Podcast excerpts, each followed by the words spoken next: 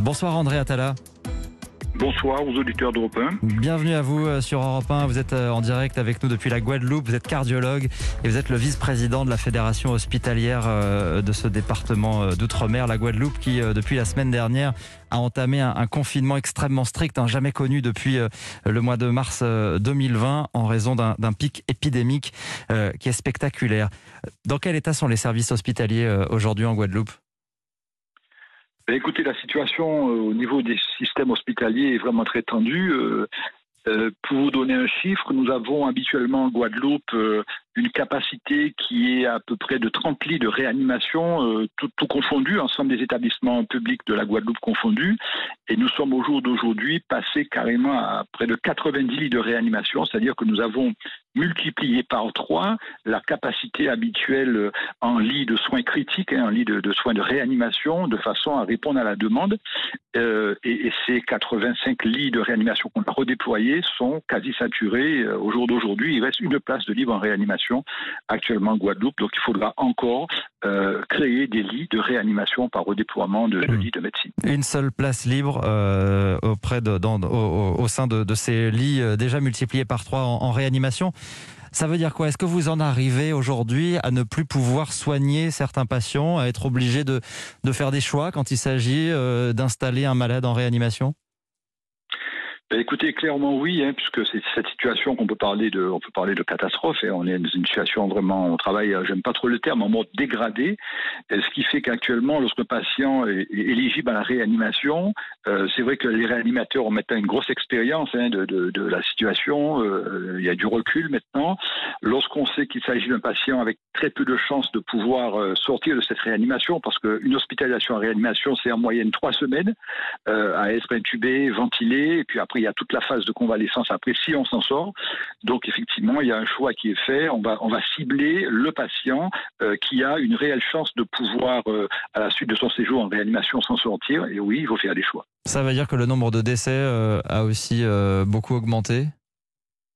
Oui, le, nombre de décès a beaucoup augmenté. Et puis, euh, ce qui est un peu voilà, très angoissant actuellement, c'est que euh, classiquement, on, nous disait toujours que c'était surtout des patients âgés, des patients avec des maladies associées, ce qu'on appelle des comorbidités.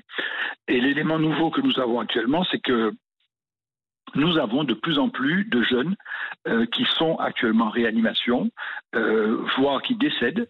Euh, donc ce n'est pas, euh, je dirais, le patient habituel âgé avec des comorbidités, mais euh, la, moyenne d'âge a, baissé très clairement concernant à la fois les hospitalisations, les passages en réanimation et malheureusement les décès. Nous avons eu, voilà, hier, une jeune dame de 30 ans qui est décédée du Covid, un Covid grave. Sans autres comorbidités particulières à part, à part une obésité à part une obésité.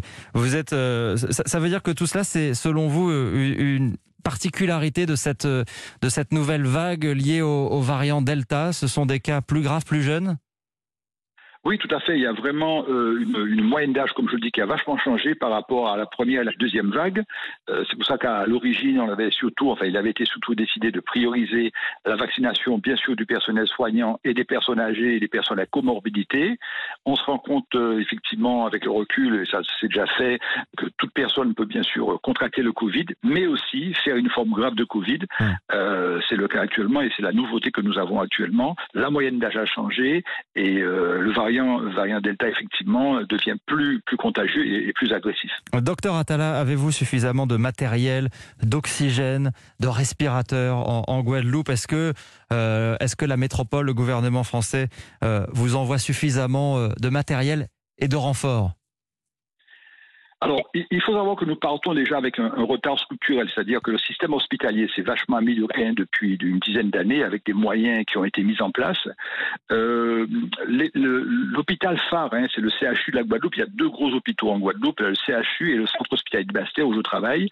Ce CHU, comme vous le savez, a été impacté par un incendie hein, qui, qui, a, euh, qui, a, diminué sa capacité de réactivité. Nous sommes en phase de construction de nouvel hôpital. Euh, le calendrier est respecté, mais malheureusement malheureusement, cet hôpital n'est pas encore sorti de terre. Lorsque cet hôpital sera entièrement opérationnel, notre capacité de réaction sera vraiment beaucoup plus importante. Et donc, il faut que la solidarité nationale joue. Euh, c'est le cas actuellement, parce qu'il y a eu des renforts de professionnels de santé qui sont arrivés, il y a des équipements qui sont arrivés. En Martinique, il y a le service des armées qui a monté des lits de réanimation par le service des armées. Donc, on a besoin de cette solidarité. Il y a aussi les Guadeloupéens qui sont actuellement en vacances en Guadeloupe euh, et qui ont accepté, euh, ben, bien sûr, de mettre fin à leur congé et, de nous aider au niveau des structures hospitalières, que ce soit publiques ou privées. Il faut aussi saluer le, les, cliniques qui, jouent le jeu aussi. Et puis, j'aimerais rendre un hommage au personnel soignant qui est vraiment épuisé, euh, mais qui, qui, est là et qui assure. Hum.